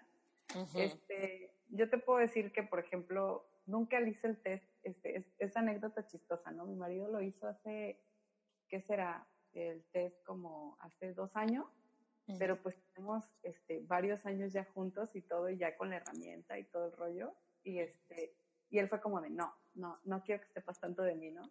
Y yo este, leí las personalidades y, y, le decía a él, digo, es que no hay forma de no saberlo, ¿no? O sea, encajas tanto en esta personalidad que es como... Sí, tienes un número en la frente. Y me daba risa porque él era así como de no, y ya después de un tiempo ya fue este, como de, a ver, si quiero hacer el test, si quiero ver. Pero la verdad es que lo que nos ayudó incluso a nosotros, que yo ahorita me pongo a ver y digo, pues tengo una relación, no es perfecta, pero, pero definitivamente es mucho más sana y los dos pasamos cada uno a nuestra forma por un proceso y todo. Pero me pongo a pensar y digo, cuando cambias tú, cambia todo. De verdad. O sea, el, el hecho de que Mm. de que tú, de que tú te decidas a ver una persona con otros ojos, a que te, a que te preocupe un poco este, entenderte, este, entender cuáles son las partes en las que tú, en las que tú este, la pudiste haber estado regando, en las partes en las que tú tienes más responsabilidad. Todo esto como que de repente se traduce, y, y digo, no quiero generalizar porque no es así con todo, con todo el mundo, ¿no? Pero de repente la otra persona lo nota y es como que entra también en esta sintonía de cambio, pero para nada sin forzar, ¿no? O sea, como para nada este, queriendo forzar a la otra persona. Es que mira, ya mejoré yo y entonces tú vas a mejorar. O sea, nada que ver con eso, incluso es soltarlo, ¿no? O sea, como de, mira, yo voy a vivir de esta manera y después creo que incluso lo que pasa con las parejas es que se los inspiras, ¿no? O sea, como que dicen, mira qué padre lo que está haciendo ella, mira cómo ha mejorado en esto, mira qué, qué fregón nos estamos llevando ahora. Y de repente dicen, pues yo también quiero mejorar, ¿no? Yo también quiero hacer esto, yo también quiero... Y es como un proceso no de control, sino de inspiración, como de, qué padre, yo también quiero hacer esto. O de repente, digo, para, para las chicas que, que son solteras y demás, también te pasa que terminas una relación, tú empiezas a, a trabajar en ti y te encuentras totalmente con otro tipo de personas, ¿no? Este, ya no, ya no te pasa eso de que, de que el, el exnovio en otro cuerpo. Sí. que, que básicamente es mi exnovio, pero en otro cuerpo. sí. Sí. Sí, este, totalmente. Pero es que aquí, dime si estás de acuerdo con esto. Cuando tú controlas tus pensamientos, modificas tus sentimientos. Y si modificas cómo te sientes, tu vibración, estás en otra frecuencia. Y esa frecuencia atrae algo equivalente. Sí, sí, sí, es totalmente La emoción va cambiando muchísimo. Este, mm. porque si vas cachando como las, las cosas inconscientes que te están contando, que te estás contando y que se traducen en una emoción, Vas cachando como, ah, mira, me estoy diciendo esto y no está padre este, lo que me estoy diciendo, no está padre la historia que me estoy contando, vamos a ver lo que, como objetivamente, lo, de qué se trata. Y utilizas una que te sirva mejor y entonces la emoción se va por otro lado y efectivamente, ¿no? O sea, este, como, como cuando estás con, la, con el coraje y la ira en el tráfico y que dices, pero todo el mundo se me atraviesa y todo el mundo, pues dices, sí, de verdad estás como atrayendo este, más gente que está en la misma vibra que tú en desesperación y ira, ¿no? Sí, este, claro. Y así pasa también con la pareja, totalmente. Sí, mientras estemos enrolados en el mal viaje, el mundo nos va a confirmar nuestro mal viaje. Efectivamente.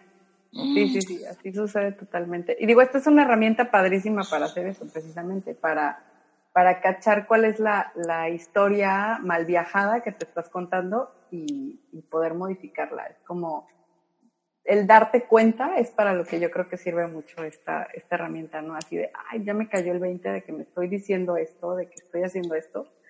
Y este, y, y poder modificarlo de una manera como muy intencional, ¿no? Ahora sí como muy con la intención de de verdad, este, querer mejorar ciertas partes de, esto o, o incluso digo, yo a veces lo utilizo hasta con mis hijos, ¿no? O sea, como de repente veo que tienen este, ciertas cosas y digo, fíjate este, más bien en la necesidad del niño, ¿no? Fíjate más bien en la... Eh, empiezas a crear este tipo de relaciones en todos lados, laboralmente, este, vamos, eh, no, no, te mejora solo la parte de, de, la relación de pareja, sino que se hace como un, un efecto dominó también hacia tus otras relaciones. Te empiezas a, a, fijar, ah, pues sí, mira, este, mi jefa es así y así, y, y, luego te das cuenta de que, ah, mira, pues es que ella se comporta así porque es de tal forma, ¿no? Mi cliente es, es de tal manera, entonces ya sé que si le llego por acá podemos hablar como de estas, de estas cosas, este, y, y te da como esa apertura, ¿no? Este, a, a poder de repente hablar en esa misma sintonía con ciertas personas. Increíble. Oye, otra cosa que te quiero preguntar, muy importante, y seguramente la audiencia le va a fascinar, es que tú eres un gran ejemplo de cómo una experiencia personal y una historia pues, de triunfo, básicamente una reinvención y tal, te llevó a tu vocación. Ah, sí. ¿No? ¿Cómo, cómo se sintió o en qué momento además de reconstruir tu relación de pareja, empezar a tener esta inteligencia emocional, conocerte profundamente, de repente dijiste, ¿sabes qué? Esto es lo que quiero hacer, de aquí quiero vivir, esto va a ser mi negocio, me declaro emprendedora o solo emprendedora o soulpreneur, no sé cómo, qué término te guste más o con cuál te identifiques, pero cuéntanos un poco de ahora, de a partir de ese lugar de autoconocimiento, y de ese triunfo de una historia muy fuerte, ¿cómo lo conviertes en un motor emprendedor?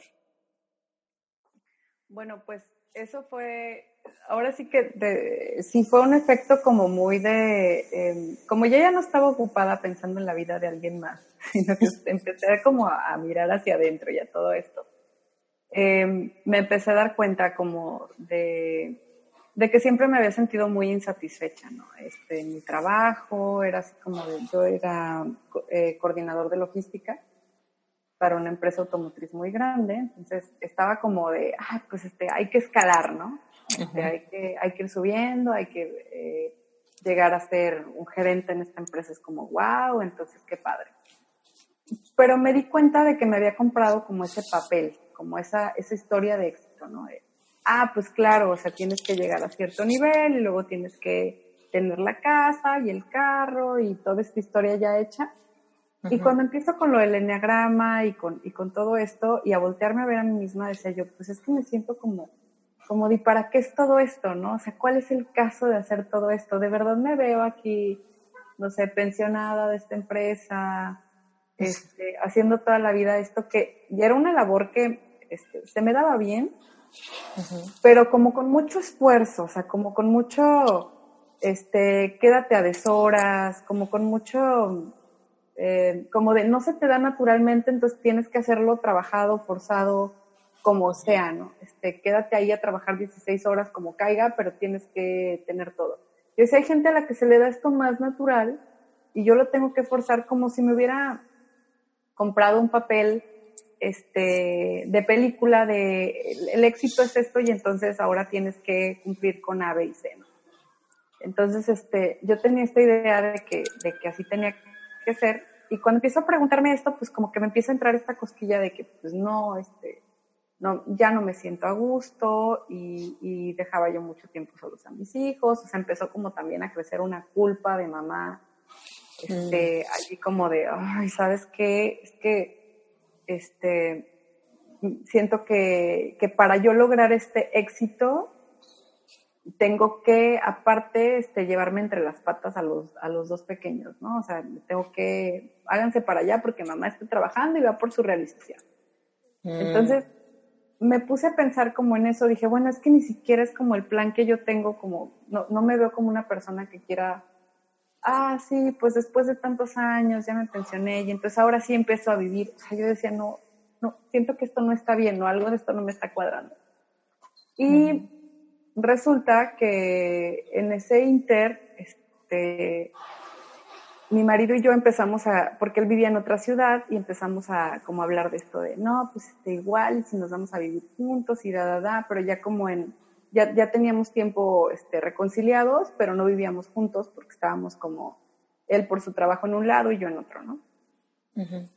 Entonces fue así como de, ¿y si, y si suelto mi trabajo? Y fue como una especie de como especie de, catarsis, de, este, yo decía, es que no, porque me daba pánico soltar mi trabajo. Yo decía, no, yo toda la vida he tenido mi dinero y independiente y, como crees que ahora resulta que todo va a recaer en ti, todo este rollo. Y, pero me sentía yo como en esta necesidad de, se la debo a mis hijos, ¿no? O sea, se la debo a, a mis pequeñitos, se la debo a, a ellos el hecho de estar, este, como con este estar presente, ser una mamá presente, ¿no? Entonces, bueno, pues me pongo a, a pensar en esto y, y dije, pues va, me voy a ir de ama de casa. Este, y, y, para mí era así como una idea muy de, ay, no hay problema, pues se ve sencillo eso de ser ama de casa, este, y, y aparte los niños y todo, entonces, ah, sí, vamos haciéndolo, ¿no? Y a la hora de la hora, este, resulta que llego, empiezo a hacer este, cosas de la casa y, a, este, atender a los niños y todo. Y de verdad que yo digo mis respetos a las personas que son amas de casa de tiempo completo y que, y que cuidan a sus hijos y todo esto, porque para mí fue una labor, o sea, yo decía, termino agotada, estresada, no se termina nunca. Este, decía yo así como que me estaba ahogando, ¿no? Este, y, y sentía como, como mucho esta parte de que, este, como un poco esta, esta parte de, de, ah, no trabajas, ¿no? O sea, como, como que todo el mundo te ve también un poco como de, ay, ella está de vacaciones, porque, porque como es ama de casa, entonces, este, que luego tenemos esta idea de que estos labores no son, no, no, o sea, como de, ah, pues es lo del diario, entonces nadie, nadie te da como ese, me faltaba el reconocimiento también, o sea, que, que en la empresa sí tenía, este, todo este rollo, ¿no? Y de repente decidí callar un poco mi ego, o sea, decir, a ver, no, no vamos a regresarnos a trabajar por reconocimiento ni por nada de eso. Tienes esta oportunidad para decidir conscientemente qué es lo que quieres hacer, ya no con la influencia de es que te vas a morir de hambre de artista o te vas a te va a pasar tal cosa, ¿no? Este, ya no con eso, ya sabes que esas historias son mentiras, ya estás consciente de esa parte y tienes la, maravillosa oportunidad de tener un tiempo para decidir qué es lo que quieres hacer. Entonces yo había estado pues haciendo ciertos eh, como platicando sobre el tema con algunas amigas, me tocó en algún momento en el grupo estar exponiendo yo sobre este tema de, codependencia y de repente este, sobre temas de emociones, manejo de emociones y todo esto. Incluso hice un taller, ¿no? Así como de, ay, voy a hacer un, tallercito y, y, se lo platico a algunas amigas y tal. Y, este, y así empecé y dije, es que lo disfruto tanto y mi idea al principio era como de, lo disfruto tanto que no puede ser un trabajo, o sea, esto no puede ser remunerado. Mm, oh, es una de las creencias limitantes que más nos pegan a la gente que, que, hacemos algo que sale de una historia personal. Así es. Entonces, para mí era como de, no, pero miren, incluso mucho la, la limitación de, es que como yo no soy psicóloga, o sea, yo no puedo hablar de estos temas. ¿Con qué autoridad, no? ¿Quién soy yo para, para decir esto? ¿Quién soy yo para hablar de esto? Este, yo solamente tuve un, proceso y pues salí como muchas otras mujeres y, mm. y, pues entonces, ¿quién soy yo para decirles quién y cómo y, todo, no? Pero sí surgían las preguntas y o de repente así como de, oye, puedes hablar con mi prima, es que fíjate que le está pasando tal cosa, o puedes hablar con mi amigo, es que tiene tal cosa, que era este, relacionada a temas de, de codependencia, o de repente surgió el tema del enneagrama y pues toda la familia así súper apasionada de, oye, pero a ver, cuéntame, si yo soy un tipo 1, entonces, ¿y qué tal si también tengo de tal, no? Y yo, ah, no, mira, lo que pasa es que funciona así y así, entonces este, es probable que por eso te sientas de tal manera. Y como que empezó a darse esto y ya fue este, donde me enteré del maravilloso mundo de los blogs y que lo podía hacer desde casa. y, y, pues actualmente es lo que tengo, ¿no? Que doy consultas, este, a las hago por Skype y todo esto. Entonces, digo, pero todo surgió como de una manera muy de que, pues, este, básicamente del mismo interés de, de las personas que estaban a mi alrededor y todo, fue así como de, me fui como agarrando valor para poder, este, hacer, eh, hacer el negocio, ¿no? Tal cual, como de, ah, ok, puedo vivir de esto, o puedo mm. tener un ingreso de esto, ¿no? Qué padre. Entonces, por ejemplo, ahorita la gente que nos está escuchando que dice, ah, necesito saber cuál es mi eneatipo, ya más o menos escuché los, las pequeñas descripciones, pero bueno, lo que tienen que hacer técnicamente sería, primer paso, ir a tu sitio web, descargar el cuestionario, sacar su eneatipo. Y después, quizá agendar contigo para tener como una, eh, un acompañamiento para entender bien qué significa, cómo se puede estar reflejando y hacer sí, sí, claro. De hecho, yo tengo, este, son sesiones personalizadas, doy como el mapa de la personalidad, este, tal cual te lo doy por escrito para que lo tengas y lo puedas consultar cuando tú quieras. este, en donde te pongo, por ejemplo, esos patrones que regularmente tiene tu personalidad predominante. Em, te pongo también con qué otros genetipos conecta y cómo puede ser que te des cuenta de cómo, cómo es que sí conectan esas personalidades. ¿no? Este, entonces, bueno, eh, es como hacer el test, es como la parte básica. Este, allí eh, es totalmente gratuito, solamente dejas tu correo y, tal, y ya te llega este, directamente a tu, email.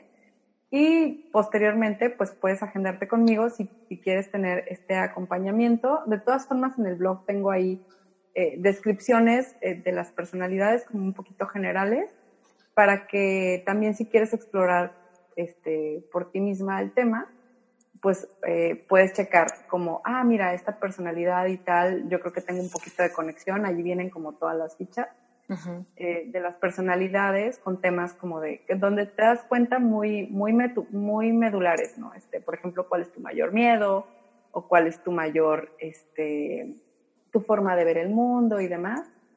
Y ya el acompañamiento, pues ya viene como en más detalle, este, y incluso este, te decía como con asesoría por Skype, para que en el caso de que tengas alguna duda, eh, yo te puedo ir diciendo, mira, es por aquí, por aquí, y, este, y esta personalidad conecta, conecta de tal manera, y en tu caso específico me puedes platicar este, qué, qué de tu personalidad es la parte que, que no entiendes o que te gustaría descifrar un poquito más o saber un poquito más, y yo te doy esta asesoría de, de, ah, mira, este, esto pasa porque tienes conexión con tal, o sea, como que ya más desmenuzado y mucho más personalizado.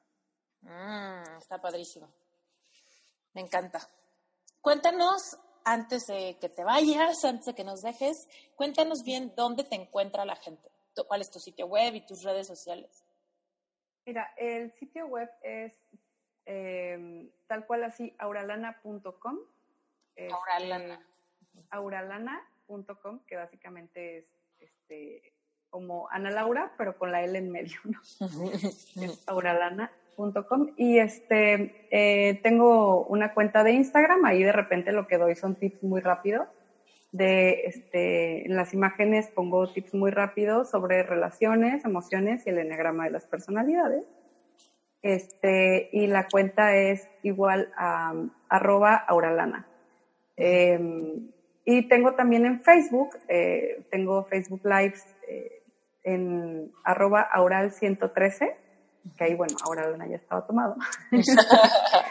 Entonces, eh, allí, pues, los miércoles este, tengo un live donde doy algún tema y después hay sesión de preguntas y respuestas.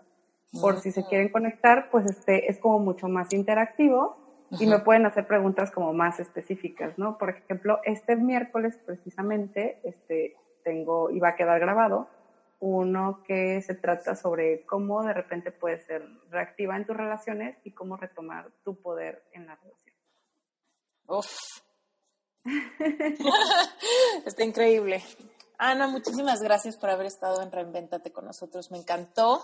Es fascinante esto de las personalidades. Estoy segura que muchísima gente va a querer saber más.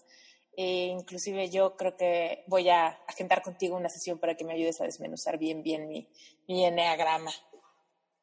Ah, pues muchísimas gracias Esther por, por invitarme y este y yo encantada, encantada de, de, asesorar a personas como tú que realmente tienen este, este interés y esta gana de, mejorar sus vidas, de, de, tener estos procesos y que entienden lo, lo, padre que es este el autoconocimiento, ¿no? que es como médula. Sí, cañón. Y es un pozo sin fondo, ¿no? Sí, sí, claro pero es un pozo padre, eso es lo que muchas, muchas veces hay que explicar, que no por ser sin fondo es decir, nunca acabas. No, al revés, es como quieres más y quieres más y quieres más, y por eso es que sigues bajando, entrando cada vez más profundo. Claro, es padrísimo. Un placer haberte tenido acá. Muchísimas gracias a ti. Te tengo increíbles noticias ya está listo el sitio web de Epic Heart. Ya está listo. Así que entra a esteriturralde.com diagonal Epic Heart y vas a ver que ya está la landing específica del curso que va a salir en noviembre. Además, si te registras, hay otro regalo para ti. Hay un audio que hice específicamente para personas que todavía no puedan superar a su ex, ya sea que hayas cortado muy recientemente o que a pesar de que ya pasó tiempo, si te lo recuerdan, hay algo que no se siente bien, te da un bajón de energía, te sientes triste o todavía hay raíces de amargura y resentimiento ante lo que haya pasado. Así que métete, esteriturralde.com diagonal epic card suscríbete y vas a ver que te llega directito ese audio a tu correo. Es como un episodio especialísimo de Reinventate, pero la única forma de escucharlo es registrándote. ¿Y qué crees que es lo mejor de todo? Que voy a lanzar un curso intensivo express gratuito de Epic Art. Así que por favor, si conoces a alguien que está pasando por un momento parecido, o si conoces a alguien que todavía no espera a su ex, este es el momento de que le compartas la liga para que se suscriban, para que les llegue el audio y sobre todo para que les llegue la información del curso express que voy a dar gratis, porque el cupo va a ser limitado. Bueno, de hecho va a ser limitado simplemente a la gente que se registre. Es la única forma que te puedes meter al curso habiéndote registrado. Entonces, comparte, ayúdame a llegar a las personas correctas con este material para que podamos salir del bache. Todos hemos pasado por depresiones amorosas alguna vez en la vida. Y si no una depresión, cuando menos una herida sí tenemos. Así que sanemos y ayudemos a todos a que sanen también. Y por último, solamente decirte que si disfrutaste este episodio, Auralana va a ser una invitada especial para el curso de Epic Art. No solamente con este episodio que ya nos llenó de tips del Enneagrama, sino que nos va a dar una masterclass increíble dentro del curso de Epic Art. Así que suscríbete para que te llegue toda la información. Y por último, te dejo el cierre de un poquito, una probadita de lo que va a incluir este curso. Realmente el corazón roto es un tema súper controversial. Solo aquellos que lo han sufrido pueden entender la intensidad de esos sentimientos. Y bueno, pues claramente no todos los corazones se rompen igual. Algunos se rompen a la mitad, otros se rajan, pero la falla en un corazón se vuelve fundamental y el daño puede ser fatal. El consejo común que nos da la gente cuando sufrimos el corazón roto es que el tiempo sana, lo cual técnicamente es cierto, pero no siempre es lo que necesitamos, ya que con el tiempo nuestro corazón puede sanar roto o chueco, y eso genera dolores crónicos a largo plazo. Tienes que ser consciente de que de tu corazón mana la vida. Es momento de sanar, de romper esos lazos de alma, de disolver promesas hechas a parejas pasadas, de soltar recuerdos, sanar heridas, reconstruir para volver a recibir amor. Este trabajo definitivamente es sincero y profundo. Es necesaria completa vulnerabilidad y determinación para seguir adelante y es por eso que en este curso que estoy diseñando encontrarás un espacio seguro para sentir y para enfrentarte con tus miedos, para entonces poder superarlos y empezar a reconstruir tu vida amorosa. Este curso definitivamente puede ser para personas que están pasando en este instante por una decepción amorosa reciente, pero también es para personas que a pesar de que ya pasó el tiempo, se dan cuenta de que no sanaron del todo bien, de que aún escuchan el nombre de su ex y se les retuerce el estómago, aún sienten melancolía, coraje o tristeza. Si eres tú y todavía sientes algo raro cuando te mencionan a tu ex o simplemente no te imaginas verlo a la cara o verla a la cara hoy en día porque aún te lastimaría, es momento de que sanes esas heridas para que no arrastres monstruos del pasado en tus relaciones presentes o futuras. Este curso está híjole, me llena de emoción porque es justamente lo que yo hubiera querido que existiera cuando me encontraba en esta necesidad. Me dediqué a leer mil libros, a certificarme como coach y a certificarme en técnicas específicas para liberar emociones atoradas como tapping, meditación y visualización. Y todo esto es lo que voy a compartir en el curso de Epic Heart. Si tú quieres enterarte cuando este curso esté al aire, si quieres ser parte del proceso de la creación y simplemente quieres que te dé recursos para que puedas empezar a procesar estas emociones, solamente tienes que registrarte. Entra a mi página web esteriturralde.com diagonal epic love y ahí vas a encontrar todos los detalles de los seis cursos individuales que están por salir. El primero de ellos va a ser este curso Epic Heart para los corazones rotos. Y si me dejas tus datos ahí, vas a recibir el freebie que te comenté en el intermedio, este audio y PDF donde te explico cómo funcionan los cinco lenguajes del amor. Pero también vas a quedar suscrito para que te llegue a tu correo la información cuando este curso esté disponible.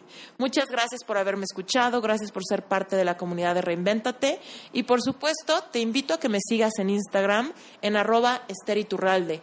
Ahí también doy toda la información de lo que viene, de herramientas gratuitas y de workshops a los que te puedes suscribir gratis. Así que espero vernos más adelante. Muchas gracias y que tengas bonito día. Bye bye.